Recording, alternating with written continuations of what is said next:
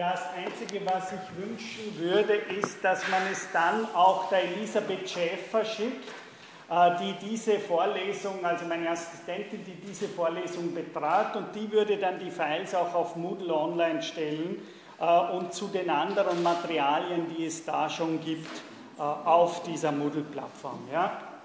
Also das erste, bevor ich beginne, ist mal formal. Ich teile hier einfach die, eine wo ich Sie bitten würde, dass Sie Ihren Namen und Matrikelnummer reicht eintragen, damit ich weiß, wer diese Vorlesung besucht, weil Sie wissen ja, da es eine Vorlesung ist als solches, müssen Sie sich nicht unbedingt online anmelden. Ich würde aber gerne.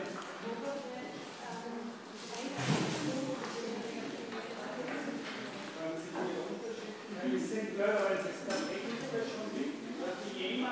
nochmal raufgehen bitte und anstellen und die Leute herunterschicken, die dort oben warten. Anscheinend gerade stehen noch sehr viele Leute auf der Galerie. Oben.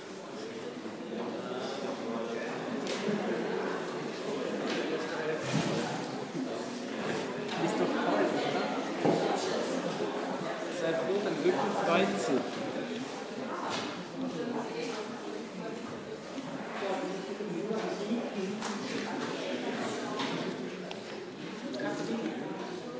Gibt es schon, dann warte ich noch ein bisschen, wenn ich mit den formalen Sachen beginne. Von Ihnen aus wichtige Fragen zu dieser Lehrveranstaltung. Ich werde Ihnen ein paar wenige Mal Daten sagen, wie ich mir das vorstelle, äh, dieses Semester. Äh, ich selbst unterrichte hier seit langem indische Philosophie und europäische Gegenwartsphilosophie. Also ich stehe für indische Philosophie und Poststrukturalismus, eine seltsame oder eigenartige Fügung, die aber vielleicht in meiner Lesart der Yoga Sutren für Sie dann am Ende des Semesters auch ein bisschen klarer ist, wie man asiatische Philosophie auch mit Philosophien des 20. Jahrhunderts in Verbindung setzen kann. Das Buch, das wir als Grundlage hier besprechen werden oder der Text, auf den ich mich einfachheitshalber beziehen werde, wenn ich von den Yoga Sutren hier spreche, ist der Text von äh, eine Übersetzung der Yoga Sutren von Patanjali, von Deshpa, also ein Kommentar von Deshpande, äh, einem zeitgenössischen indischen eigentlich Literaten äh, der einen Kommentar zu den Yoga Sutren von Patanjali geschrieben hat und das wurde übersetzt von einer Indologin, die auch hier in Wien unter anderem unterrichtet hat, nämlich von Bettina Balmer. Meiner Meinung nach ist es gerade für den Zweck, den diese Vorlesung erfüllen äh, soll, eine sehr gute und sehr glücklicher Umstand, dass es diese Übersetzung jetzt gibt. Sie ist einerseits philologisch recht genau, ist gleichzeitig aber eine sehr philosophische, zeitgenössische Kommentierung der Yoga Sutren. Vielleicht noch ganz kurz einige wenige Worte einführend zu dem, ich nehme an, was diese Schrift, von woher diese Schrift kommt. Ich nehme an, dass Sie nicht alle Indologen sind so dass ich diese Vorlesung so halten werde, dass ich immer wieder versuche, äh, das Ganze so vorzutragen, dass auch wenn Sie bis jetzt keine Vorkenntnisse der indischen Philosophie haben, Sie hoffentlich, so wie ich die Vorlesung halten werde, die Möglichkeit haben, diese Vorlesung nicht nur zu besuchen, sondern gleichzeitig auch nachzuvollziehen.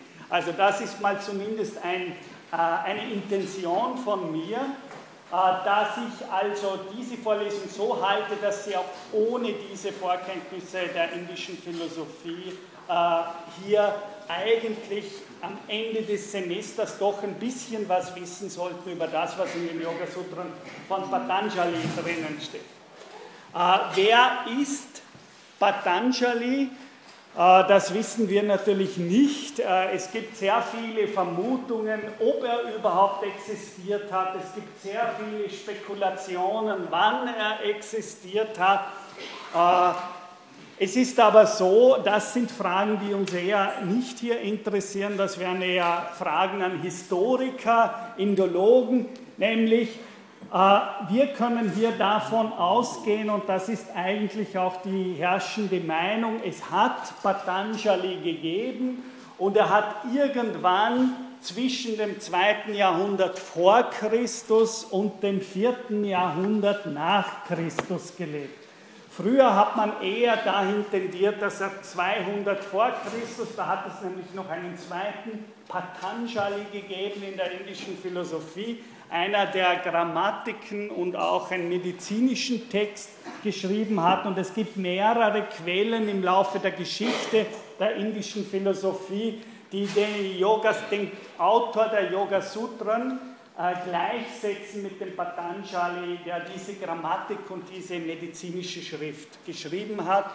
Ich werde diese historischen Dinge nur am Anfang jetzt sagen, die interessieren uns eigentlich dann nicht mehr sehr im Laufe äh, der Vorlesung, die eigentlich eine philosophische Lesart der Yoga Sutren sein möchte. Äh, nur die aller, aller wichtigsten Eckdaten dazu.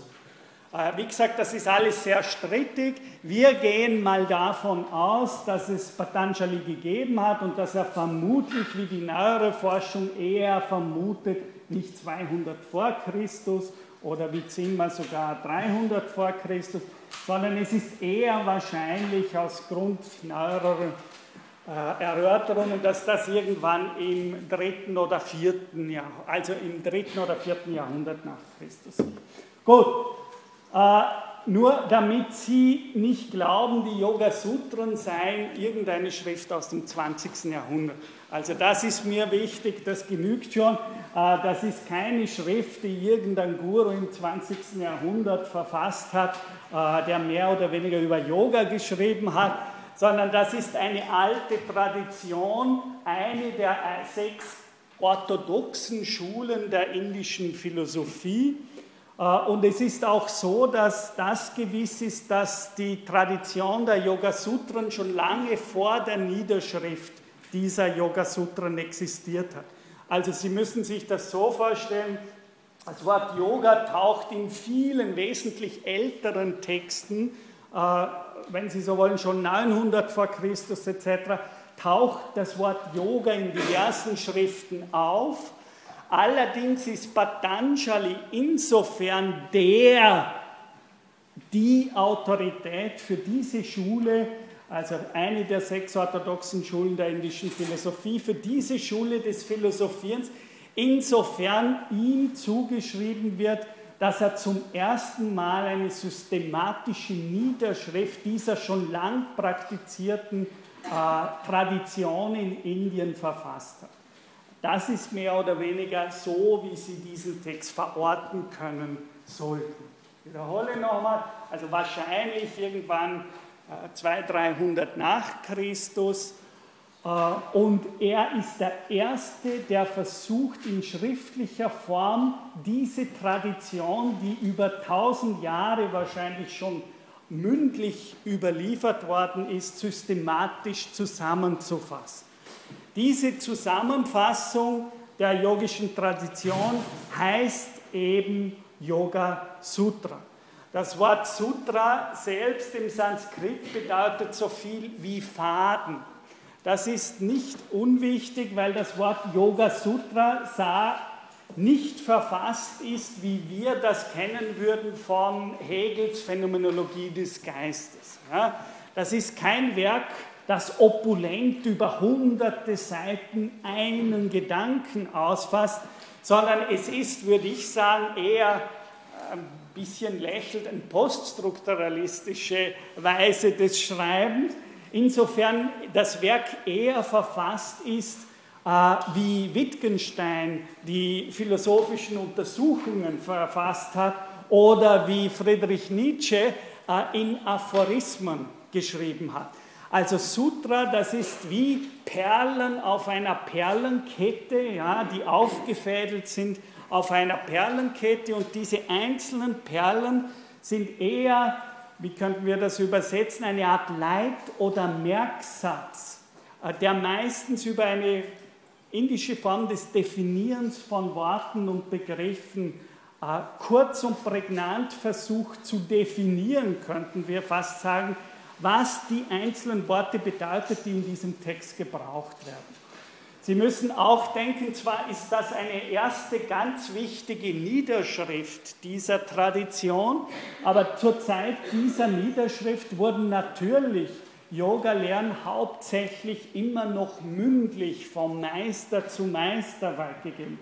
Das ist natürlich auch ein Grund, warum das keine opulenten Werke sind mit 600 Seiten, sondern mehr, das sind mehr oder weniger Werke, in denen versucht wird, eine Lehre niederzuschreiben, die trotzdem sie niedergeschrieben ist, auswendig gelernt wurde. Das heißt, sie haben eigentlich vier Kapitel in den Yoga Sutren und diese vier Kapitel stehen, bestehen jeweils aus circa 50 äh, Sätzen. Also Sie können sagen, das sind dann circa 200 Sätze und diese 200 Sätze, die konnte man sich natürlich merken, auch wenn sie niedergeschrieben wurden. Ja? Das sind im wahrsten Sinne Merksätze, die die Yoga-Schüler auswendig gelernt hat, Learning by Heart, wie das die Angelsachsen nennen. Ja? Also das müssen Sie sich schon vergewissern, wenn wir uns diesen Texten annähern werden. Äh, das heißt, wenn Sie jetzt wirklich im traditionellen Sinne die Yoga-Sutren studieren würden, dann wären Sie angehalten, diese 200, gut 200 Sätze in- und auswendig zu lernen. Das ist, obwohl eine schriftliche Niederschrift grundsätzlich aufgebaut für wie eine orale Tradition. Es ist auch so, äh, dass Yoga, laut Yoga Sutran, das wird immer wieder betont, also nicht etwas ist, das Sie in unserem westlichen Sinne in Yoga-Centern lernen würden. Erstens, weil die Yoga-Übungen als solche nur das dritte von acht Gliedern des Yoga ist. Ich werde darüber dann später immer wieder zu sprechen kommen. Ja? Also das Yoga besteht eigentlich äh, im eines der Kapitel des Yoga beschäftigt sich mit den acht Gliedern des Yogas und nur das dritte Glied, noch ein äußeres Glied des Yoga, ist das, was wir von Yoga-Zentren äh, im modernen Sinne her kennen, nämlich die Praxis von Asana.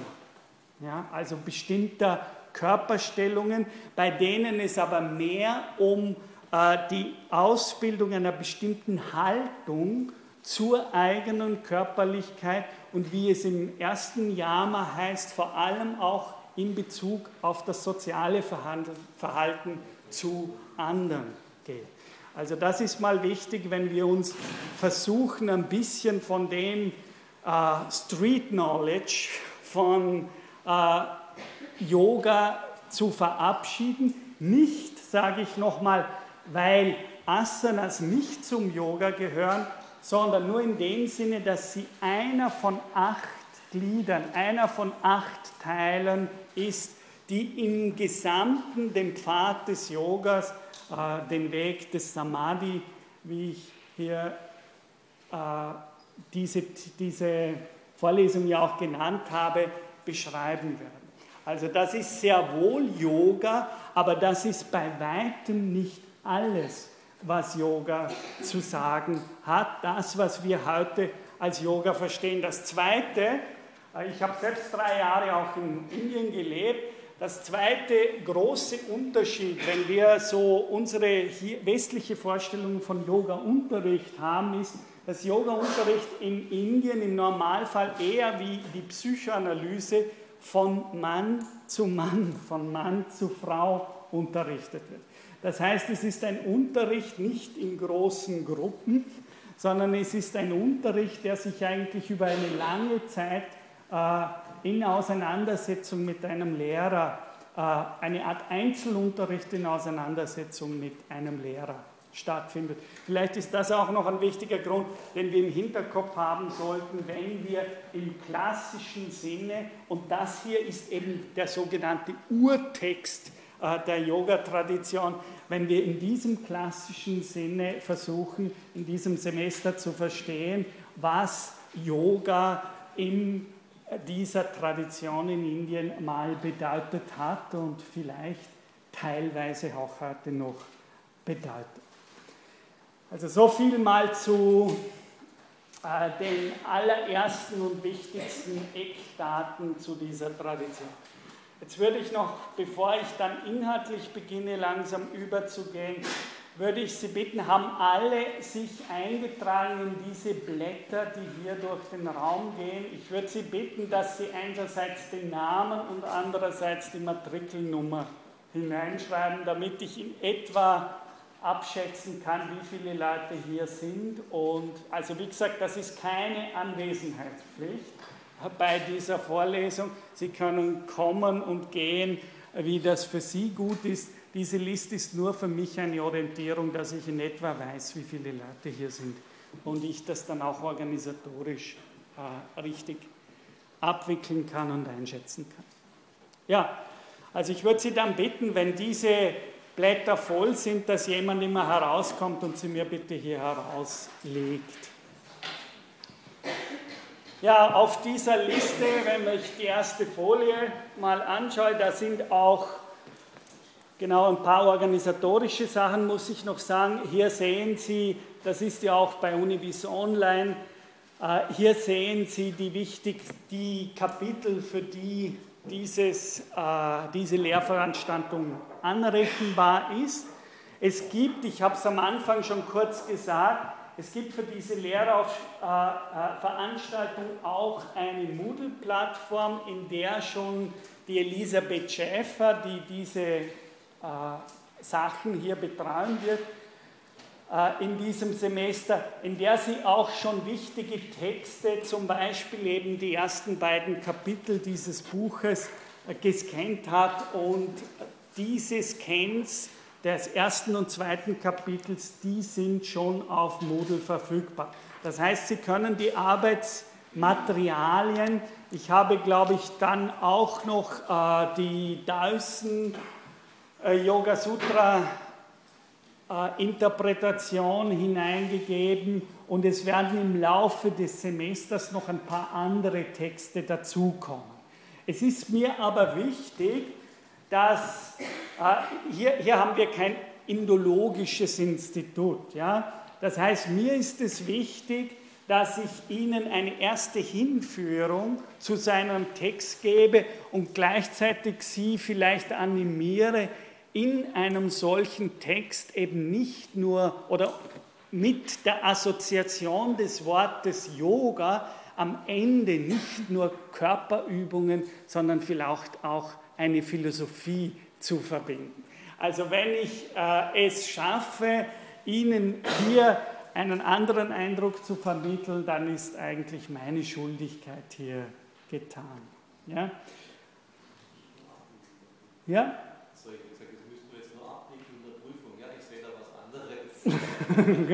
Was anderes? Das ist so einfach. Wie meinen Sie einfach? Naja, es hat sich jetzt sehr einfach angehört, dass Sie einfach nur was anderes sehen, über das Yoga, das Klassische, was Sie hier im, im Westen äh, ja, traditionell zu greifen bekommen. Das ist schon was anderes, das ist viel und wenig.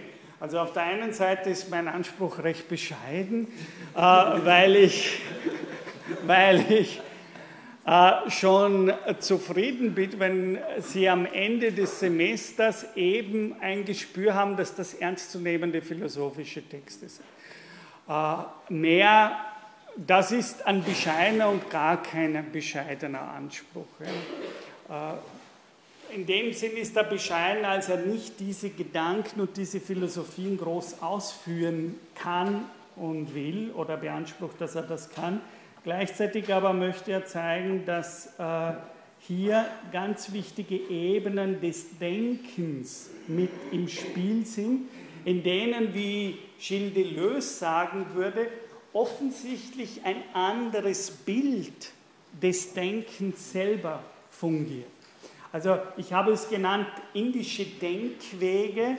Äh, Im Hinterkopf hatte ich einen wichtigen Denker des 20. Jahrhunderts, Gilles Deleuze, äh, der davon spricht, dass wir, wenn wir denken, immer auch schon von Bildern des Denkens selbst eingenommen sind.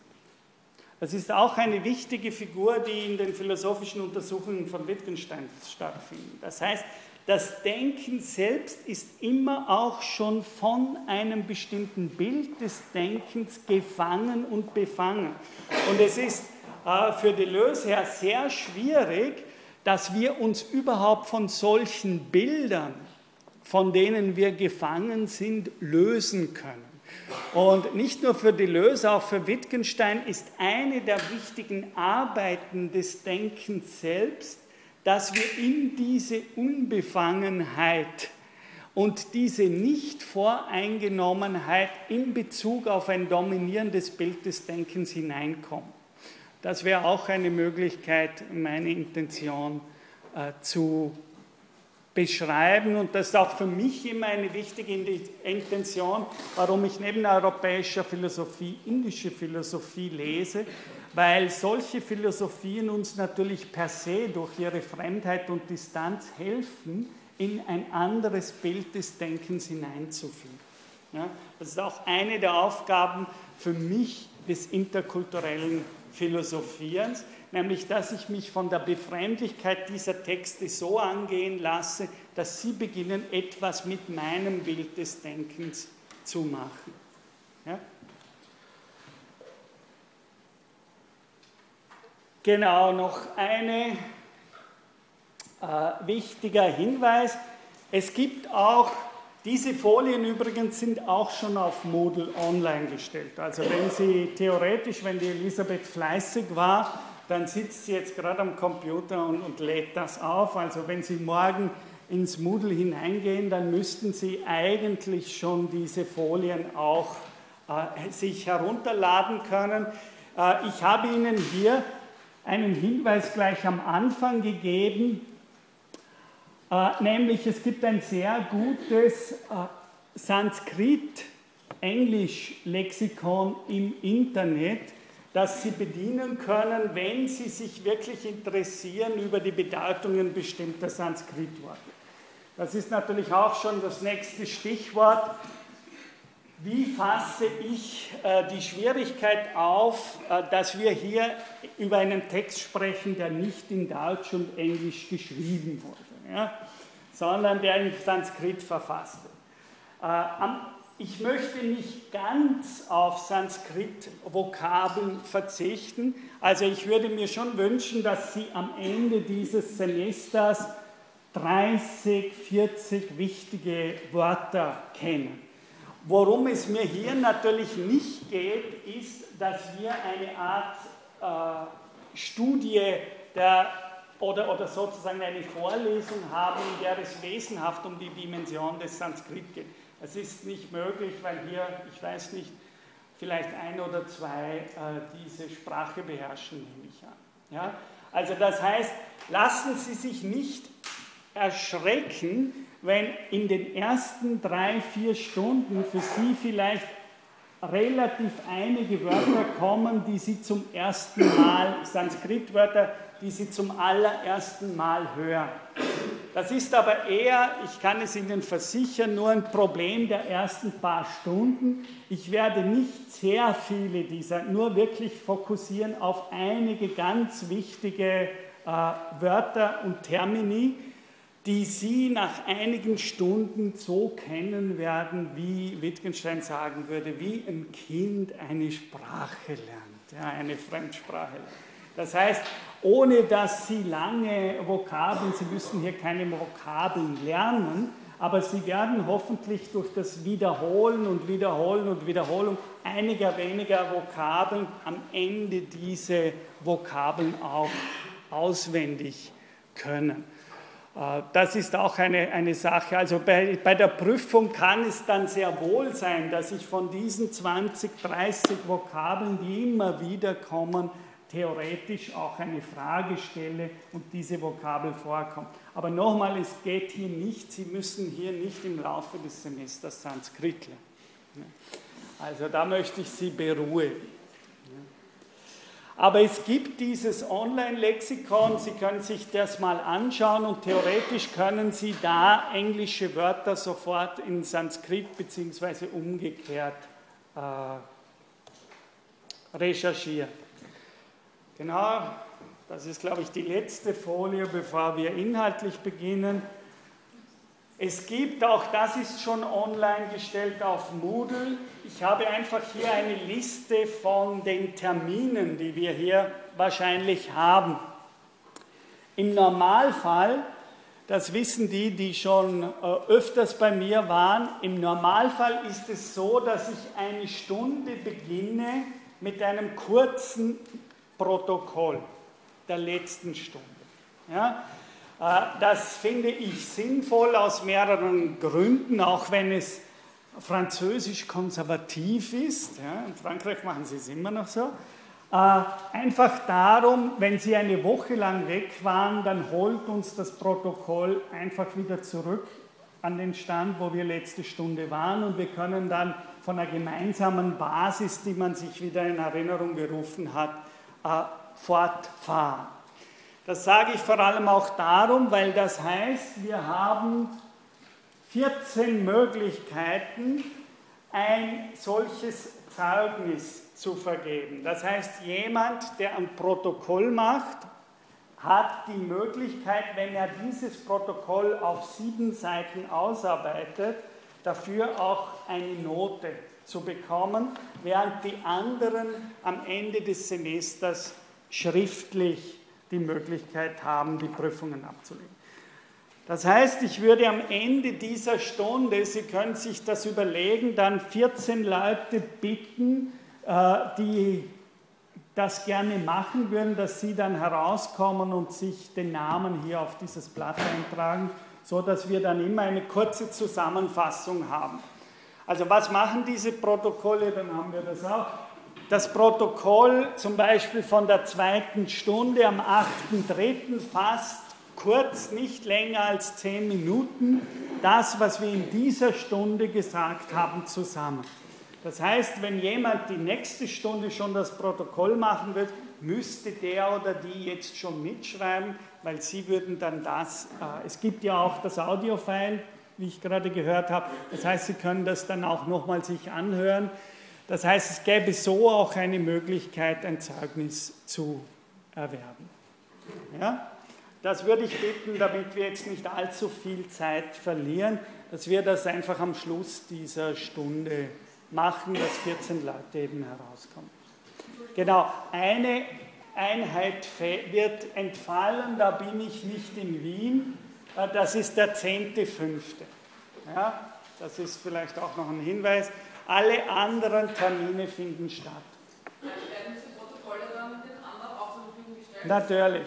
Das heißt, die Protokolle, die würde ich bitten, Sie halten das Protokoll, Sie arbeiten das von mir aus drei Wochen noch aus auf circa sieben Seiten und dann ist es so, dass Sie dieses Protokoll mir zuschicken, beziehungsweise der Elisabeth Schäfer, uns beiden, und dann wird es von der Elisabeth online gestellt. Und Sie haben dann im Normalfall circa einen Monat später die Protokolle.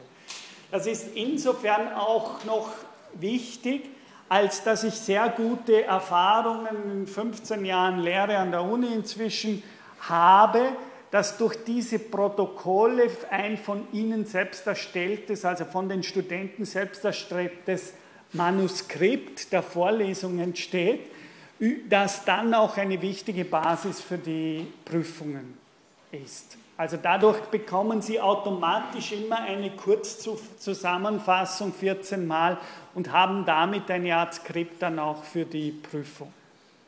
Ja? Das hat sich eigentlich äh, für mich sehr gut bewährt.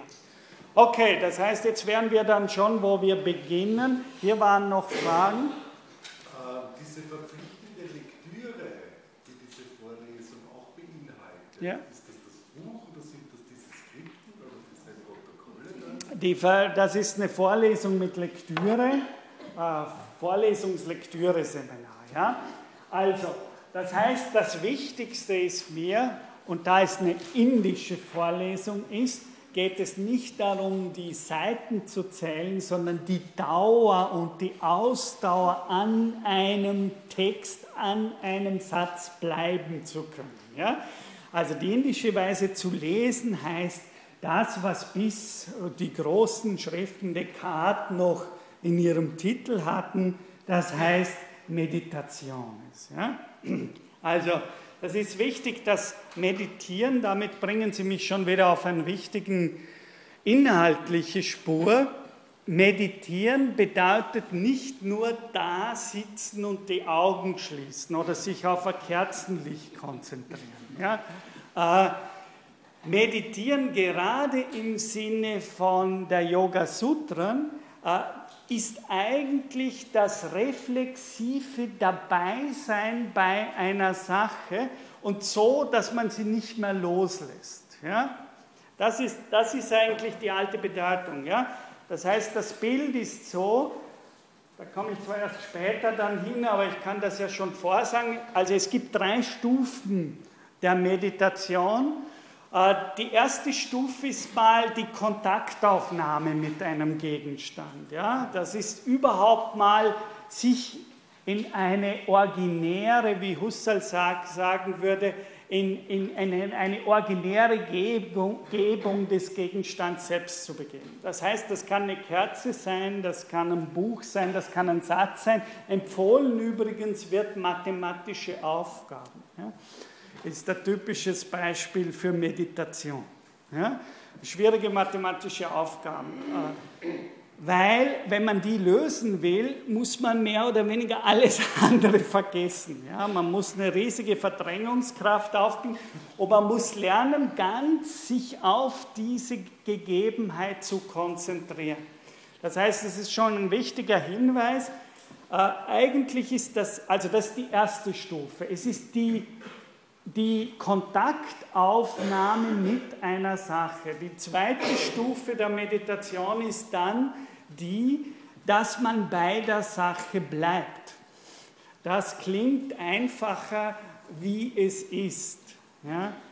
Äh, Sie, können, Sie kennen die Schwierigkeit, viele Leute haben Konzentrationsschwierigkeiten, ja, oder die müssen immer so herumtun, oder sie müssen zuerst mal stundenlang herumtun, bis sie sich dann entscheiden, niederzusetzen und das zu tun, was sie wollen, und, und, und. Also es gibt ganz, ganz viele Möglichkeiten äh, der Zerstreuung und Meditation heißt eigentlich als zweites nicht nur Kontakt mit einem Thema oder einer Sache aufnehmen, sondern dann die Fähigkeit zu entwickeln, bei dieser Sache zu bleiben. Das heißt, das Wort Yoga heißt ja vor allem Joch-Beziehung. Das heißt, eine Beziehung zum Gegenstand aufbauen, die mehr oder weniger auf sehr vielen Ebenen gleichzeitig stattfindet. Also sei das, die Beziehung wird intensiv zum Beispiel durch, äh, durch, die, durch eine emotionale Verbindung mit dem Gegenstand. Sie wird aber auch intensiv durch die Fähigkeit, sich auf den Sinn einer Sache einzulassen. Und dieses sich auf den Sinn einer Sache einlassen, das passiert auch, diese Form der Meditation, basiert gerade auch bis weit hinauf, nicht bis ganz weit, aber sehr weit, in der Fähigkeit, die Dinge benennen zu können, sozusagen ihnen wirklich im Stiften eines Sinns. Sie wissen ja, das Wort Sinn im Deutschen äh, ist wunderbar. Ja, es ist wunderbar, weil es sehr vieldeutig ist. Sie können zumindest drei Bedeutungen äh, müssen sie im Sinn haben, wenn wir das Wort Sinn haben. Und alle drei spielen, alle drei spielen in den, in den Yoga Sutren in Bezug auf Meditation eine ganz wichtige Rolle. Nämlich die erste Bedeutung, von der ich gesagt habe, äh, es geht um die Kontaktaufnahme, das ist Sinn im Sinne der Sinne. Ja? Also die Sinne nehmen Kontakt mit den Dingen auf. Das ist die Basis der Meditation, ja, dass wir Sinne haben und sinnliche Wesen sind. Ja. Dieser Kontakt ist im Indischen natürlich, äh, aber da kommen wir später dazu, ein wirklich auch physischer Kontakt. Das heißt, das ist nicht nur ein geistiger, das wäre christlich, sondern die Sinne als solche sind über die Leiblichkeit und über die Ausstrahlung der Leiblichkeit mit den Gegenständen selbst verbunden und treten mit ihnen in Kontakt. Das heißt, wenn Sie das Wort Sinn hören, müssen Sie zunächst einmal auch an die Sinne denken, ja? die sinnliche Kontaktaufnahme. Äh, das zweite natürlich beim Wort Sinn, und das war gerade die zweite Ebene, die Wortebene Sabda. Äh, die zweite Ebene ist die, dass wenn wir uns auf eine Sache konzentrieren und auch den Mind, sozusagen unsere Fähigkeit zu verstehen, jetzt im diskursiven Sinne zu verstehen, auf einen Gegenstand richten, dann ist es so, dass wir nach und nach, und das sagen die Yoga Sutren, über das Reflektieren und die Konzentration auf den Sinn einer Sache mehr und mehr sich dieser Sinn uns, in, aber immer phänomenologisch, wenn Sie so wollen, in dem in Kontakt sein mit der Sache selbst beginnt aufzuschließen. Das heißt, es ist ganz wichtig, wenn wir versuchen, den Sinn einer Sache zu verstehen, dann sind eben einerseits die Sinne und gleichzeitig auch diese bei Verstandeswesen diese Fähigkeit da, den Sinn herauszulesen aus dem, Bezug zu, aus dem sinnlichen Bezug zu einer Sache. Und dieses Herauslesen des Sinns ist, wie, wie die Yoga Sutren sagen würde, eine stille Form des Meditierens des Gegenstands selbst. Ja? Und dann die dritte Bedeutungsebene von dem deutschen Wort Sinn ist natürlich die, dass nicht nur die Sinne und der diskursive Sinn, also der Wortsinn einer Sache mit dem Wort Sinn verbunden ist, sondern an dritter Stelle kennen wir im Deutschen auch die Redewendung, wir haben etwas im Sinn. Ja? Wir haben etwas im Sinn. Das heißt, äh, etwas tritt uns ins Bewusstsein oder ich bin mir dessen bewusst, dass ich jetzt einen Gedanken habe oder dass ich jetzt eine Kerze sehe. Ja? Das heißt, wenn Sie das Wort meditieren, ist eigentlich ein Versuch, diese drei Ebenen von Sinn zusammenzubringen. Ja? Also die sinnliche Ebene des sensuellen Kontakts, dann die Ebene des aus diesem Kontakt heraus einen Sinn herauslesen und dann dieses Ganze findet statt als ein Hervorbringen von Gedanken zum Beispiel, die mir selbst im Sinn sind. Das heißt dann so viel wie im Bewusstsein oder die ich mir selbst vor mir selbst gegenwärtig habe. Äh, und das sind mal bis zu einem hohen Grad. Es gibt dann noch natürlich Meditationsformen, bei denen gerade gesagt wird, und jetzt müssen wir noch weitergehen. Aber das ist mal die Hauptbedeutung von Meditation. Ja? Einen stabilen Kontakt zu einer Sache äh, etablieren, so dass sie sich mir in ihrem eigenen Sinn aufschließen kann. Nur vorgenommen, die, die letzte Stufe oder die höchste Stufe der Meditation, das wären dann die Formen, wo, wo es plötzlich so ist, als ob das Ich selbst als der Wahrnehmende verschwindet. Sozusagen, es ist die Form, in der äh, diese Beziehung eine Art Ich-Leer wird. Aber das werden wir wesentlich später erst dann genauer thematisieren. Gut, also das wären mal zu Ihrer Frage vom Text her. Das heißt, äh, es ist mir primär als Lektüre wichtig, dass Sie sich Zeit nehmen, um diese ersten und zweiten Kapitel zu lesen. Ja? Und Sie werden im Laufe des Semesters, dann natürlich wäre auch schön, wenn Sie die Protokolle lesen, Und es wird dann im Laufe des Semesters noch äh, zusätzliche Literatur, wenn Sie so wollen, Sekundärliteratur geben, äh, bei, denen ich Ihnen, bei der ich Ihnen dann sagen werde, worauf Sie es vor allem fokussieren sollen. Das war, glaube ich, hier noch. Nur Frage, in der vorigen Folie stand Dienstag jeweils die Vorlesung. Ah, dann habe ich einen Fehler gemacht. Ja. Nein, also wir sind Donnerstag. Die andere Vorlesung, also ich habe zwei Vorlesungen am Dienstag und das ist die Vorlesung am Donnerstag. Also das werde ich noch ausbessern dann. Gut. Äh, gibt es von Ihnen jetzt, bevor ich einsteige, gibt es von Ihrer Seite Fragen nochmal zum Ablauf etc. der Vorlesung? Ja?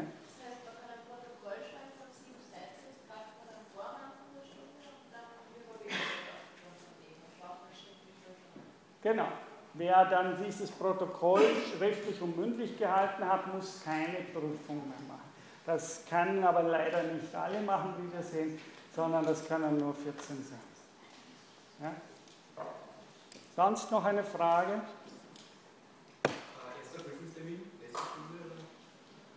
Der erste Prüfungstermin wird wahrscheinlich in der letzten Stunde sein und dann gibt es noch zwei andere Prüfungen.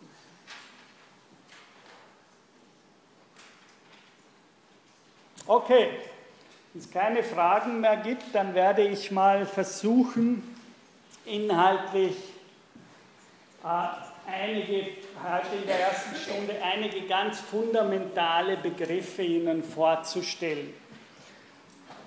Äh, die wichtig sind, um überhaupt ein bisschen die philosophische Eckpfeiler dieser Tradition Ihnen vorzustellen. Also ein wichtiger Hinweis oder ein wichtiger, eine wichtige Bezeichnung, wie man die Yoga-Sutren klassisch einordnet, ist meistens, dass sie eine der dualistischen philosophischen Schulen ist. Äh, das ist, dem möchte ich jetzt am Anfang ein bisschen nachgehen, was das bedeutet, dass Yoga eine dualistische äh, philosophische Strömung ist. Äh, denn ich behaupte mal, dass wir das im ersten Hören sehr falsch hören. Was sind diese ersten zwei Prinzipien der indischen Philosophie, der indischen, und ich würde fast sagen, welche sind die ersten zwei ontologischen Prinzipien der indischen Philosophie innerhalb der Yoga-Tradition? Äh, das sind diese zwei Kästchen, die ich hier oben gezeichnet habe. Laut Shankhya Yoga, das ist auch noch ein wichtiger Hinweis, äh, die Yoga-Tradition, also eine der sechs orthodoxen Schulen der indischen Philosophie, ist eng verknüpft mit einer zweiten klassischen Yoga-Tradition, die Shamkhya heißt. Das heißt, darum spricht man oft von Shamkhya-Yoga. So viel noch, damit das Wort mal. Shamkhya Yoga, das ist eine Philosophie, die davon ausgeht, dass es zwei Prinzipien gibt, aus denen heraus alle Einzeldinge zusammengesetzt sind. Das ist schon eine höchst philosophisch höchst fragwürdige These. Was heißt das, alle Dinge sind zusammengesetzt? Ich möchte wieder auf Deleuze referieren, diesen französischen Philosophen, den ich schon mehrmals genannt habe. Deleuze hat eine Philosophie geboren, in der er sagt, und zwar gegen zum Beispiel die katholische Tradition des Philosophierens, dass Deleuze sagt, in bestimmten Traditionen der westlichen Philosophie, zum Beispiel beim mittelalterlichen Philosophen Duns Scotus, wird behauptet gegen Aristoteles äh, zum Beispiel und gegen die katholische Theologie der Analogia Entis, dass das Sein in einem univoken Sinne zu verstehen sei. Duns Scotus, über den übrigens Heidegger habilitiert hat, Martin Heidegger. Ja? Äh, die Seinsfrage. Was heißt, das Sein ist univok? Gilles Deleuze ist der Meinung, das ist eine der radikalsten Thesen, die ein Denken haben kann. Die These, das Sein ist univok, und ich behaupte, gerade die yogische Tradition in ihrem Dualismus behauptet das, würde behaupten, es gibt zwei Prinzipien und alle anderen Dinge, die existieren, vom, von der reinen materiellen Welt, von Chemie, von Physik, bis hinauf zu äh, animierten Lebewesen bis hinauf zu geistigen Wesen, bis hinauf, und das war eben das Provokante schon in, der westlichen Welt von dieser These von Duns Scotus gegen Thomas von Aquin, innerhalb der mittelalterlichen Tradition, bis hinauf zu Gott selbst. Gott selbst ist eine Weise, diese beiden Prinzipien in sich zu einigen und zu vereinen. Das heißt, für Deleuze ist das eine der radikalsten Thesen, weil sie behauptet, dass zwischen dem höchsten Sein und dem niedersten Sein nur eine quantitative Differenz ist und keine, wie die, Deleuze würde sagen, die konservative Philosophie behauptet, dass zwischen einzelnen Dingen eine ontologische Differenz existieren würde. Also sozusagen, Gott ist unendlich größer und anders etc. als die Natur oder die Lebewesen der Natur. Er ist unendlich different und verschieden zu einem Atom oder zu einem Menschen oder zu einem äh, Baum oder zu einem äh, anderen Leben. Wenn die indische Philosophie eine Philosophie des Dualismus ist, in einem univoken Sinne, wie ich hier behaupte, dann sagt sie, nein, vom kleinsten Atom bis hinauf zu den höchsten Geistwesen sind alle Wesen unterschiedliche Formen der Vereinigung dieser beiden Prinzipien in einem bestimmten Res oder Ding. Ja? Das, ist, das ist die große These. Diese zwei Prinzipien sind nach indischer Lehre einerseits Purusha, Sie lesen das oben, und andererseits Prakriti. Wir stehen jetzt natürlich schon vor einem riesigen Problem, wie wir diese beiden Termini übersetzen sollen. Der eine, der Termini Prakriti, ist weniger umstritten, würde ich sagen, den, der wird klassischerweise mit Materie übersetzt. Also das eine ist die Materie, das andere ist Purusha. Purusha ist schon wesentlich schwieriger, also das wäre die Seite von Purusha oben und hier die Seite von Prakriti. Purusha ist schon wesentlich äh, schwieriger zu übersetzen, auch weil die Etymologie des Wortes sehr umstritten ist. Eine schöne volkstümliche Übersetzung der Etymologie ist eine Ableitung in den Upanishaden zum Beispiel von der, der in der Stadt wohnt. Ja? Klassisch wird der Klassisch wird es auch, also immer wieder wird es mit Mensch übersetzt, äh, der kosmische Mensch und so weiter und so fort. Äh, ich würde, und zwar in Bezug auf andere Termini, die oft als Synonyme für Purusha verwendet werden, ihn ins, philosophisch ins Deutsche übersetzen, er ist der, der sieht, oder noch schöner für mich, er ist der, der vernimmt. Also das Wort vernehmen übersetze ich natürlich aus diesem Sinne, weil das Wort Vernunft im westlichen Kontext und das Wort Geist, Noen, griechisch, von dem Wort Vernehmen herkommt. Das Wort ist meiner Meinung nach philosophisch das Treffendste für diese Übersetzung, was Purusha bedeutet. Es ist das Prinzip, dass etwas vernehmen kann. Und von dem, damit drücke ich es in eine Nähe zu dem, was im Griechischen eben Noen, Nus bedeutet und was im Deutschen dann als Vernunft äh, übersetzt wurde. Ja? Also Purusha ist das Prinzip des Vernehmens. Warum ist diese, diese Übersetzung ist meiner Meinung nach auch darum legitim, denn was sind die Bilder, um, um uns vom Phänomen her an das Wort anzunähern? Das typische Bild von dem, wie beschrieben wird, was meinen wir mit dem Purusha, eine der klassischen Definitionen in der indischen Tradition ist die, der Purusha ist das, was abwesend ist in einem toten Körper. Ja, das wäre ein Phänomen, um es nicht nur auf die Sprache zu. Also, der Purusha ist das, was nicht mehr da ist, wenn ein Körper tot ist. Es ist das, und was ist weg? Das wäre eben meine Begründung. Was ist weg, wenn ein Körper tot ist? Er kann nichts mehr vernehmen. Ja? Der tote Körper ist einer, der nichts mehr vernimmt. Und zwar in dem ganz weiten Sinne. Nicht nur der rational nichts mehr vernimmt, sondern von nichts mehr vernehmen heißt hier so viel, er kann auch nicht mehr vernehmen im Sinne des Fühlens.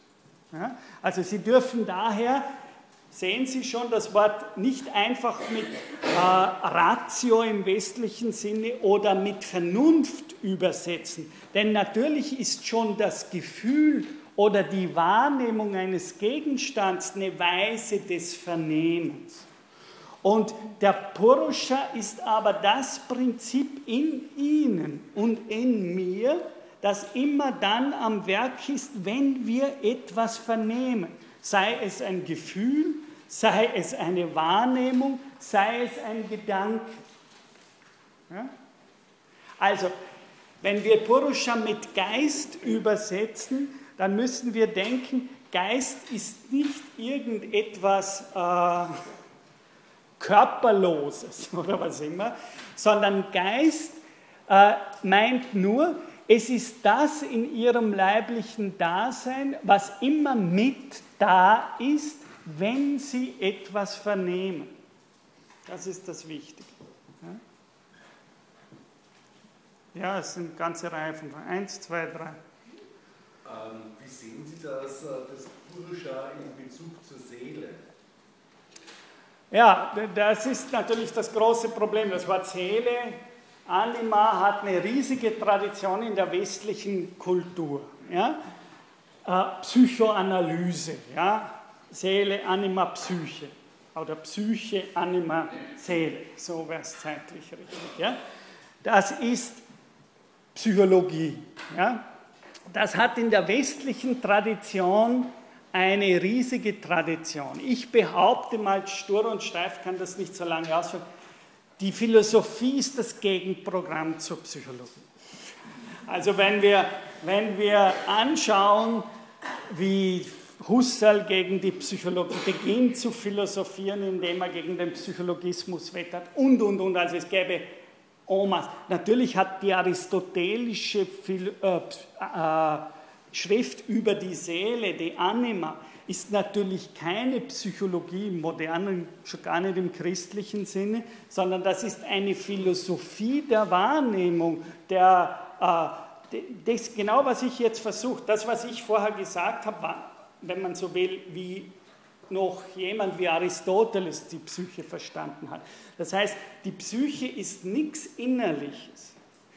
Davon, das ist ein Bild des Denkens, wie ich am Anfang gesagt habe, von dem ich hoffe, Sie hier zu äh, befreien. Oder wenn Sie so wie ein Böser mal bei einem Vortrag von mir gesagt hat, ich bin ein Exorzist des Subjekts. Also ich treibe den Leuten den Gedanken des Subjekts ab. Äh, aber das ist meiner Meinung nach, damit bin ich in guter Gesellschaft von Leuten wie Aristoteles und, und, und, und, und, und. Also äh, das ist für mich eher ein Adelsprädikat, als dass ich mich dadurch äh, erschreckt fühlen würde. Äh, das ist natürlich auch, und Sie sehen schon wieder eine Linie zur Philosophie des 20. Jahrhunderts, ein Grundzug poststrukturalistischer Philosophie. Sie wollen die uns wie Nietzsche sagen würde, angezüchtete Verinnerlichung der Seele wieder austreiben und abgewöhnen. Das heißt nicht, dass wir unselig sein wollen oder dass wir äh, ohne Seele sind, sondern wir behaupten, äh, wir haben im Westen sehr lange ein falsches Bild von dem, was Seele ist. Wir sind gefangen mit Wittgenstein, wir sind gefangen von einem falschen Bild. Nicht, dass es die Seele nicht gibt, ja, also, aber es gibt sie nicht so wie in diesem Bild der Innerlichkeit und der sogenannten privaten Subjektivität, mit der man sich auch unglaublich viele christliche philosophische Probleme einheimst, wie zum Beispiel, wie komme ich aus meiner Innerlichkeit hinaus in die Welt, wie ist es möglich, dass ich überhaupt so etwas wie eine reale Welt vor mir habe. Mit, wie Heidegger schon wusste in seiner Zeit, das Problem lässt sich mit einem einzigen Schlag lösen, indem man sagen, das Problem existiert nicht weil die Seele immer schon draußen bei der Welt ist. Ja, ja, Im Gegenteil, das ist noch viel zu harmlos formuliert. Die Seele ist der Bezug zu diesem Außen. Die Seele, das ist, was Aristoteles wörtlich sagt. Sie ist das, was ektu, ja, was ektu, was ekstatisch hinaussteht zu den Dingen selbst. Das heißt, die Seele ist nicht da drinnen, schon gar nicht da drinnen in mir, sondern die Seele ist die Art und Weise, in welcher Beziehung ich zu ihr stehe. Das heißt, das ist das Wichtige. Das heißt, es ist per se ein Sein, wie Husserl sagen wird, ein intentionales Sein bei den Dingen selbst. Ja? Und wenn Sie die Seele suchen, indem Sie den Körper aufschneiden, äh, suchen Sie in die falsche Richtung. Ja? Da drinnen ist sie nicht, denn die Seele ist gerade, wie noch sie sagen würde im Anschluss an Aristoteles, die Zuwendung des Körpers an sein Periechon, an seine Umgebung. Das heißt, es ist, genauso denkt das Aristoteles, es ist die Fähigkeit eines Körpers, sich für seine Umgebung zu öffnen. Und diese Fähigkeit des Körpers für seine Umgebung da zu sein und dass seine Umgebung für den Körper selber da ist, heißt eben nichts anderes, als dass dieser Körper an seiner Haut selbst Sinne und Sinnesorgane entwickelt. Und genauso steht das bei Aristoteles in De Anima. Das heißt, die Seele ist vor allem dieses Lebendigsein eines belebten, mit Organen belebten Körpers, wie das bei Aristoteles steht. Ja? Also das ist ganz wichtig. Das heißt, hier lernen wir schon von der indischen Philosophie, sich zu befreien von einem falschen Bild von Innerlichkeit. Wie Heidegger sagen würde, äh, wenn wir selig sind, sind wir nicht in uns, sondern in der Welt. Ja? Und es ist die Fähigkeit, zum Beispiel dieses meines Körpers, sich für dieses in der Welt sein, in dem es sich befindet, äh, zu öffnen. Ja? Das ist, und das können bestimmte Körper. Nämlich nach Aristoteles können das die Körper, die die Eigenschaft des Lebendigseins an sich haben. Okay, also das wäre äh, wär mal die eine Richtung. Jetzt gehe ich zurück auf die, ich bin immer noch bei der Frage, was bedeuten diese beiden Termini Purusha und Prakriti? Ja, ich habe übersetzt mit Prakriti Materie äh, und örtliches Sein, wäre auch ein schönes Wort, örtliches Sein. Und ich habe übersetzt Purusha mit der Fähigkeit eines Körpers etwas vernehmen zu können. Ja? Jetzt, wenn wir in dieser Tabelle, äh, wenn wir uns diese Tabelle einmal anschauen, wir haben hier zwei Bereiche, also dieser eine Strich, der, der hier von unten, äh, von oben bis unten durchgeht der soll markieren, das, was ich genannt habe, die Wes, warum man die yogische Tradition eine Art dualistische Philosophie nennt. Ja? Das ist dieser Streich, dieser Strich hier. Es gibt zwei Bereiche. Das eine ist der Bereich des Purusha, das andere ist der Bereich der Prakriti. Warum ist die yogische Philosophie dualistisch? Weil sie sagt, das eine ist nicht das andere. Sie sagt, das eine ist nicht das andere. Äh, das, was in uns, wie in dem vorher beschriebenen Sinne, Welt vernimmt, ist nicht das Idente mit dem, was es vernimmt.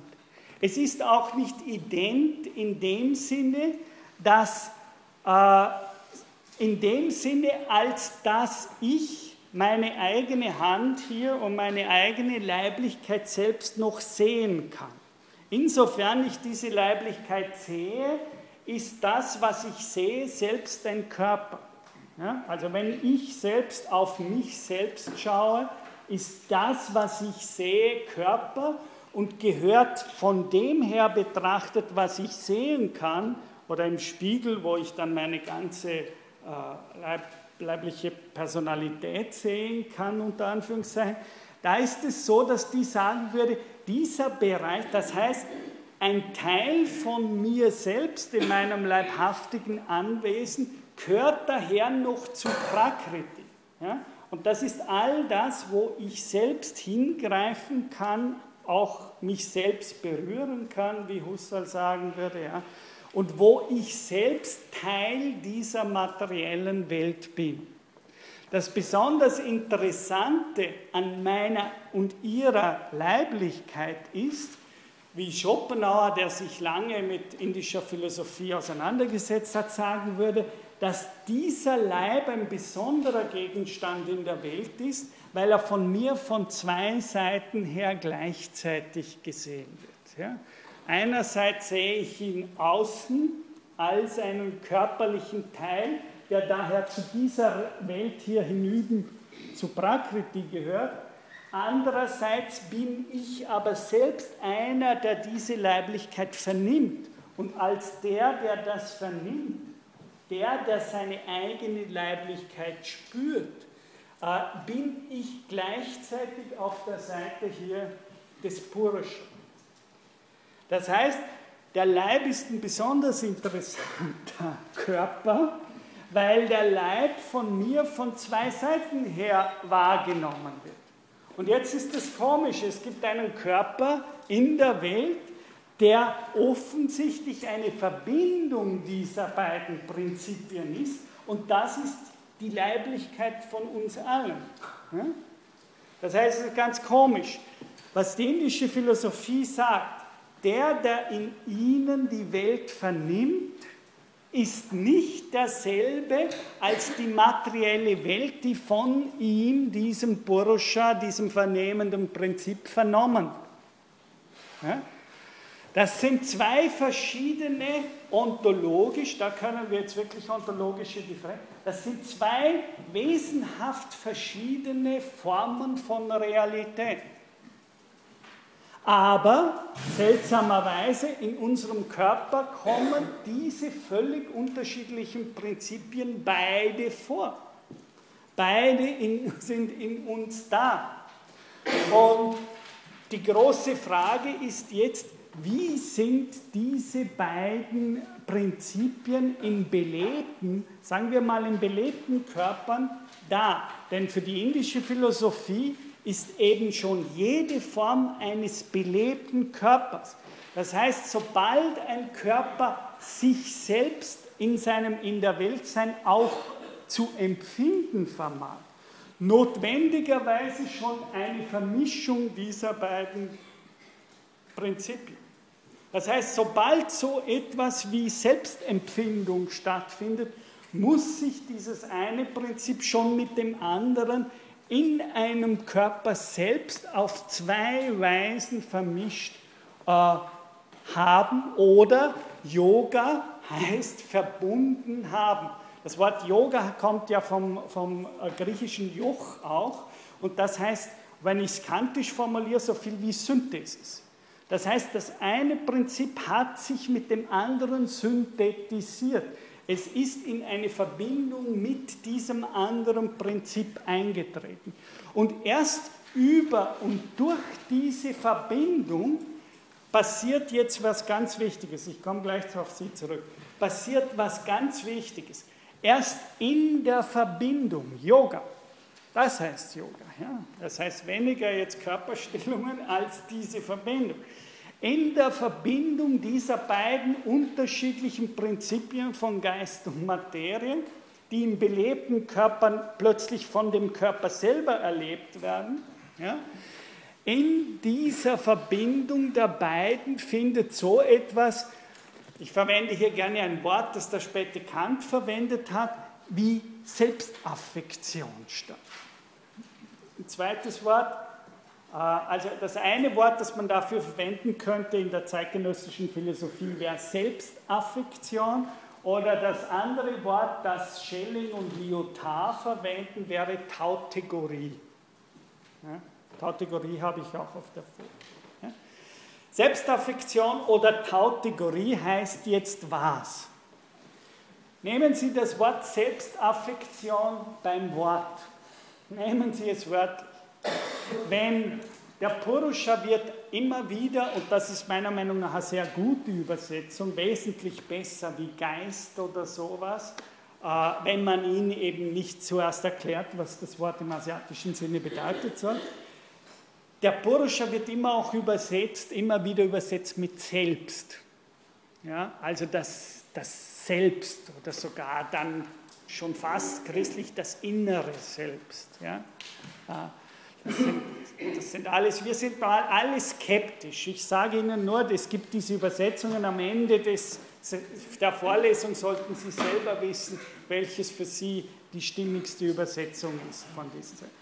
Also dieses Prinzip des Purusha ist auch das, was man das selbst äh, äh, nennen könnte. Jetzt, wenn ich das Wort Selbstaffektion genannt habe, ist das Problem, dass dieses Selbst sich selbst nicht spüren kann, ohne in Verbindung mit der Prakriti zu treten, der materiellen Welt. Das heißt, es ist, wie die Buddhisten sagen würden, ein selbstloses Selbst. es ist ein selbstloses Selbst. Und darin sind wir philosophisch jetzt eigentlich von der Metaphysik Shamkhya Yoga schon im Herz dieser Philosophie angelangt. Purusha und Prakriti sind zwei völlig unterschiedliche Prinzipien. Ein, wenn Sie so wollen, ewiges, unwandelbares Selbst, Purusha, und eine sich ewig evolvierende, weiterentwickelnde materielle Welt, Prakriti. Aber das eine kann sich selbst nicht vernehmen ohne das andere. Und dieses, das eine braucht, das andere ist Yoga. Joch. Nur wenn das Selbst sich in Verbindung begibt mit der Materie, kann es, das Selbst, selbst sich spüren, denken, wahrnehmen und so weiter und so. Das heißt, wir haben, und das heißt dualistisch. Das heißt, es gibt zwei völlig heterogene Prinzipien, aber keines kann ohne das andere sein. Das heißt, Purusha gibt es nicht als Ding an sich und die Materie gibt es nicht als Ding an sich. Aber Ding werden beide, sobald sie zusammenkommen. Sobald sie zusammenkommen, entsteht so etwas, von dem wir sagen können, das ist. Unter Anführungszeichen. Vom Purusha alleine könnte man nicht einmal sagen, dass er ist. Von der Materie alleine könnte man nicht mal sagen, dass sie ist. Dass sie sind, wissen wir nur, weil sich die beiden verbunden haben und wir selbst hier eine Verbindung dieser beiden Prinzipien sind. Weder könnten Sie wissen, dass es eine Materie gibt, noch könnten Sie wissen, dass es ein Purusha gibt, wenn Sie nicht als leibhaftig animiertes Wesen da wären und sehen würden, dass beide Prinzipien in Ihnen selbst da sind. Philosophisch ist das ganz wichtig. Das sind keine Prinzipien an sich. Das ist ganz wichtig, weil damit hauen wir einen revolutionären Haken gegen Transzendentalphilosophie. Äh, weder das ist kein Gott. Der Purusha ist kein Gott. Na, der kann nicht einmal existieren ohne die Prakriti. Und damit, das ist der Philosophie, das führt wieder zu diesem univoken Sein. Die beiden existieren nicht, wie zum Beispiel im Neuplatonismus, in einem abgeschiedenen, lateinisch absoluten Raum, dem Chorismus. Ich weiß nicht, ob Sie in Ihrem Philosophiestudium schon auf die Worte gestoßen sind. Chorismus ist das Absolute in dem Sinne, dass es an, wie, wie viele Traditionen der abendländischen Philosophie unabhängig an einem bestimmten Ort im Weltall existiert. Wenn Deleuze sagt, der Gedanke des univoken Seins ist der revolutionärste philosophische Gedanke, dann meint er genau das. Wenn ich behaupte, dass diese beiden Prinzipien gar nicht existieren, wenn sie nicht zusammenkommen, dann haben sie keinen an sich existierenden Ort, sondern sie existieren nur und in diesem Yoga, das heißt in Sam-Yoga, wie das dann später heißen wird, in dieser Verbindung synthetisch. Ja? Okay, dann mache ich mal eine Pause. Zuerst Sie und dann Sie.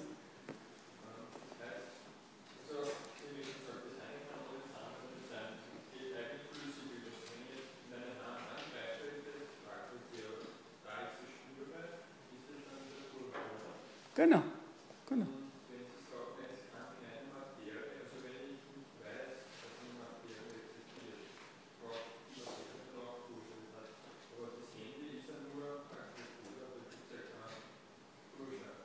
Das Handy, der Stein, machen wir den Stein. Genau. Natürlich. Wie lösen das große Problem des Steins? Wichtiges Problem. Heidegger hat mal in einem berühmten, einem seiner berühmtesten Sammelbände über die Grundbegriffe der Phänomenologie, Band 2930, schreibt Heidegger den berühmten Satz, der Mensch hat Welt, das Tier ist weltarm und der Stein ist weltlos. Das sagt Heidegger, das würde aber kein Inder sagen. Der Inder behauptet, dass der Stein nicht weltlos ist.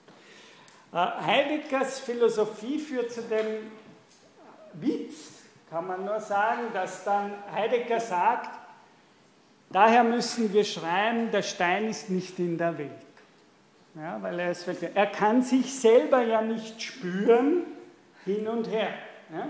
Das heißt, er ist der reine Prakriti, aber keine, kein Purusha. Nein. Heidegger ja. Westliche Philosophie ja. Indische Philosophie nein. Warum?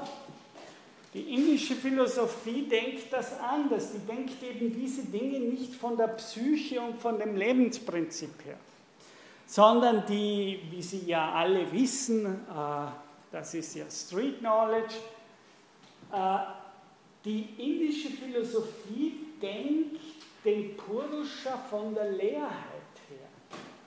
Sie denkt den Purusha im letzten, denken Sie an den leeren Raum. Sie denken fast immer richtig, wenn Sie in Indien an den leeren Raum denken. Ja? Und um Sie von einem bestimmten Zeitbild des westlichen Denkens zu befreien, versuche ich Ihnen das Raumbild des Denkens, wie es in Asien üblich ist, anzubieten gegen das jüdisch-christliche Zeitbild des Denkens. Ja? Sozusagen die Geschichtlichkeit und die Evolution und diese Dinge. Die Inder würden sagen, nein, der Stein ist in der Welt. Und zwar, weil wir unterscheiden müssen zwischen dem Purusha und der Seele, einem animierten Körper. Ja? Nur in einem lebendigen, animierten Körper kann sich der, ist, hat sich der Purusha selbst affiziert. Sie bringen mich schon in die schwierigsten, spätesten Erläuterungen, ja, wie ich jetzt vorgezogen habe. Äh, in einem Stein ist es so, dass keine Seele da ist, insofern der Stein als solcher sich nicht selbst wahrnehmen und empfinden kann. Das heißt aber nur, im Stein ist, haben sich das Prinzip des Geistes und das Prinzip der Materie im Stein selber nicht vermischt. Aber nach indischer Lehre müssen beide auch im Stein da sein. Wie lösen Sie das? Indem Sie den Unterschied machen, der Stein hat keine Psyche, aber im Stein sind beide Prinzipien Purusha und Prakriti da. Erstens, weil der Stein ein Körper ist und damit sich an einer bestimmten Stelle im leeren Raum befindet. Aber, und jetzt das Raffinement des indischen Denkens, wenn der Geist die Leerheit ist, dann sind sozusagen ist der Geist der leere Raum unvermischt im Körper des Steins selbst mit dieser Materie. Verstehen Sie?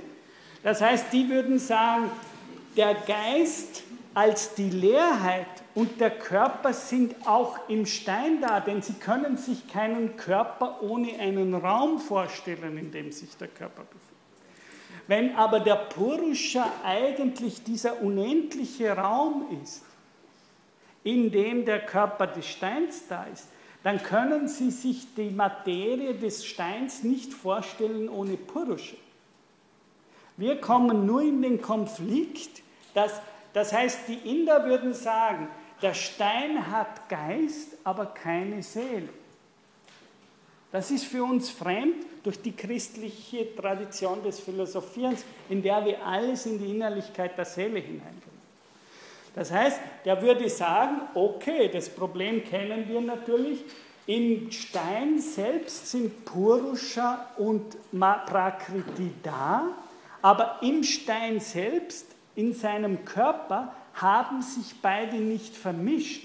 Und weil im Körper des Steins selbst keine Innerlichkeit entsteht, wenn Sie, ich sage es mal salopp, kein Nervensystem, ja, können die beiden sich nicht wahrnehmen. Aber das heißt nicht, dass sie nicht da sind. Sie sind da, aber geschieden einerseits als reiner Körper und andererseits als un, ungemischt, als unendlicher Raum, in dem sich dieser eine Körper des Steins befindet. Wenn und das können wir erst hoffentlich am Ende des Semesters sagen.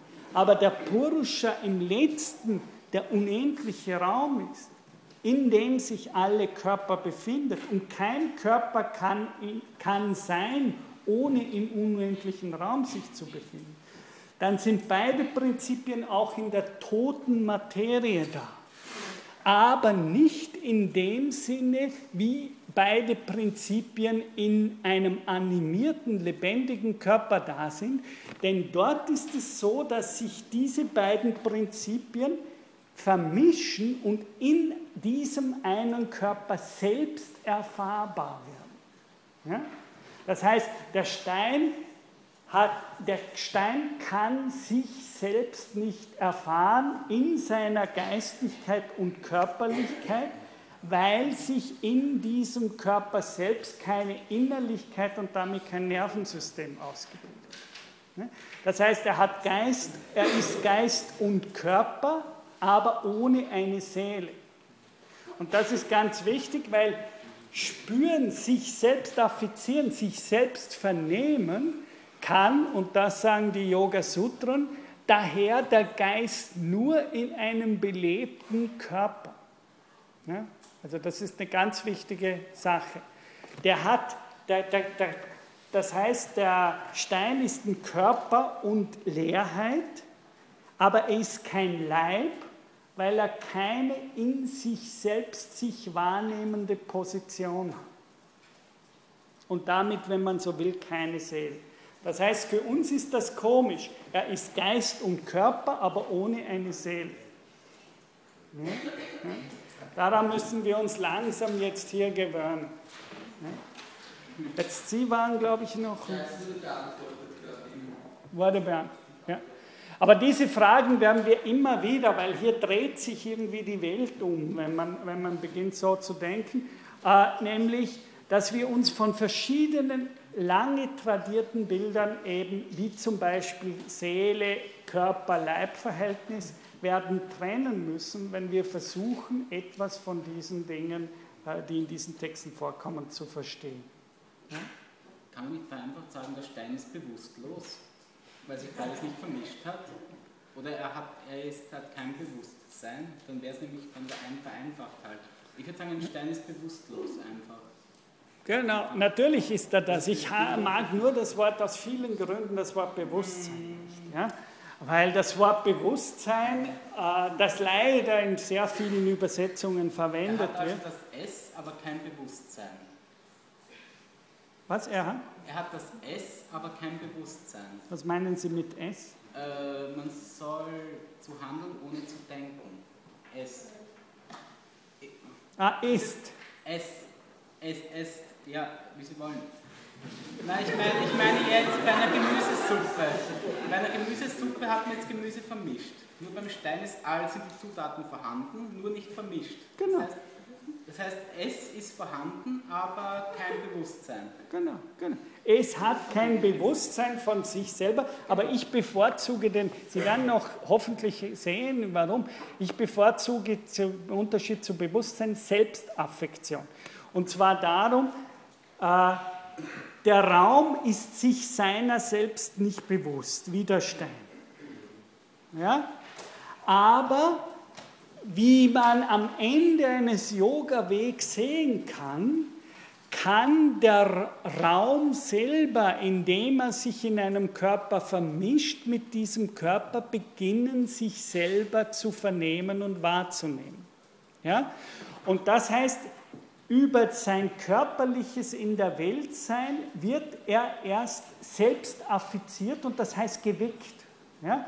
Man kann den Raum wecken, so dass er beginnt, sich selbst wahrzunehmen. Aber er kann nur geweckt werden, indem er sich in einem Körper mit diesem Körper vermischt. Ja?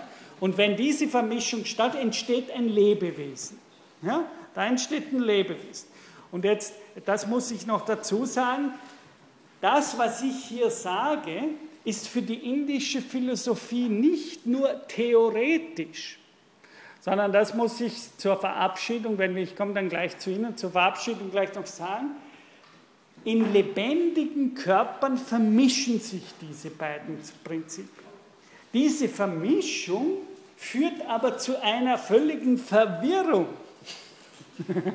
Das heißt, das ist kein harmloses, ich kenne mich nicht mehr aus, ist jetzt das eine oder das andere, sondern, ich komme gleich zu Ihnen, äh, sondern das Wichtige ist, diese Vermischung, die sowas wie lebendige, leibhaftige Wesen hervorbringt, führt gleichzeitig in denen zu einer riesigen Konfusion, in der sie nicht mehr wissen, wer sie sind. Ja? Das, sind, das, ist, das heißt, jetzt das nächste noch, diese Konfusion, dass die nicht mehr wissen, wer und was sie sind und wie das Verhältnis von Geist und Körper ist in ihnen selbst, ist nicht nur irgendeine Verwirrung, sondern das wird die Pointe der Yoga Sutren sein. Diese Verwirrung ist die Basis leiderzeugenden Handelns. Das ist ein existenzielles Problem. Das ist nicht nur ein theoretisches Problem. Kann ich jetzt eine tolle Abhandlung über Purusha und Prakriti schreiben? Das Problem der Yoga Sutren ist, dass das ist, das ist die Wurzel aller, das ist die These, darum ist für die die Philosophie so wichtig oder so an allererster Stelle. Die sagen, wenn die Menschen in ihrem eigenen Leib dieses Problem nicht lösen können, rennen permanent in die falschen Richtung. Ja? Sie, sie glauben, sie machen etwas, was sie alle glücklich macht und am Ende sind sie enttäuscht, weil es sie unglücklich macht. Äh, sie glauben, das müssen sie tun, um Leid zu vermeiden und platsch, genau durch das, was sie tun, rennen sie ins Leid hinein. Und die Theorie der Yoga Sutren ist, das, was hier als, wenn Sie sowohl nicht mehr begriffen wird in uns allen, wenn man nicht Erleuchtete sind. Ja? Äh, wir können diese beiden Prinzipien, wie sie in uns selber leibhaftig vermischt sind, nicht mehr erkennen und dadurch handeln wir permanent gegen das, wie wir eigentlich glauben zu handeln. Und dieses Handeln ist Avidya. Das heißt, Avidya, Unwissenheit, das ist nicht irgendjemand versteht nicht richtig die Yoga Sutra ja, oder irgendjemand hat noch keine Abhandlung über Shankara. Oder er hat zu wenig philologisch recherchiert, was nun das Wort Purusha bedeutet, äh, sondern dass, wenn ich die Yoga Sutren richtig lese, sagen die, de facto durch diese Verwirrung kommt eine Konfusion in die Welt, das hat ein weltgeschichtliches Ausmaß, diese Verwirrung, von Ignoranz, von Avidya, von Gewalt und so weiter und so fort. Und jetzt der hohe Anspruch der Yoga Sutren wird sein, letztlich können wir aus diesem Chaos nur rauskommen, wenn wir wieder erkennen, wie die wahren Verhältnisse von Geist und Körper zueinander stehen. Und nicht nur theoretisch, sondern wie ist das in meinem eigenen Leib miteinander verbunden und kann ich das Chaos dieser Verbindung lösen? Das ist das eigentliche Problem der Yoga Sutra. Das heißt, ich lese, wie Sie schon sehen, äh, in dem Sinne die Yoga Sutren existenzialistisch. Das heißt, das ist kein theoretisches, es ist kein philosophisch-akademisches Problem, sondern es ist ein Problem, wie ich die Verwirrung der eigenen Leiblichkeit in irgendeiner Weise lösen kann. Und solche Philosophie nennt man klassisch Weisheitsphilosophie. Sie reden nur von lebendigen Körpern, heißt das Purisches vergänglich? Wenn der Körper stirbt? Sie fragen immer schon die schwierigsten Fragen. Ich werde sie auch am Ende des Semesters noch nicht beantworten können, Ihre Frage, aber ich werde es trotzdem jetzt kurz so tun, als könnte. Ja, ja. Sie müssen lernen, asketische Zurückhaltung bei solchen Fragen zu üben. Ja? Aber jetzt, ich kann Ihnen ein paar Hinweise geben, was die Texte sagen. Ja? Das eine, und das habe ich hier geschrieben, die sagen, der Purusha als solcher, und das ist ja eine völlig absurde Lehre von uns Europäern vor allem, der Purusha als solcher, der tut nichts. Weder tut er noch was, sondern der ist einfach nur da und zwar so radikal nur da, dass es unmöglich ist, ihn zu verändern. Er ist nicht wandelbar, nicht modifizierbar. Er ist da, sage ich, wie der reine Raumgeist. Ne? Ja, fragen wir zuerst den reinen Raum. Die Christen wollen immer gleich das Individuum hineinspringen. Die wollen, müssen wir zuerst mal, müssen wir zuerst mal den reinen Raum fragen. Der reine Raum ich frage, stelle Ihnen eine Aufgabe als Philosoph. Überlegen Sie sich, wohin wächst der gesamte Raum? Überlegen Sie sich, wohin wächst der gesamte Weltraum? Wohin soll der wachsen? Was ist außerhalb des gesamten Weltraums? Ja, kann es außerhalb des gesamten Weltraums überhaupt noch einen zweiten Raum geben?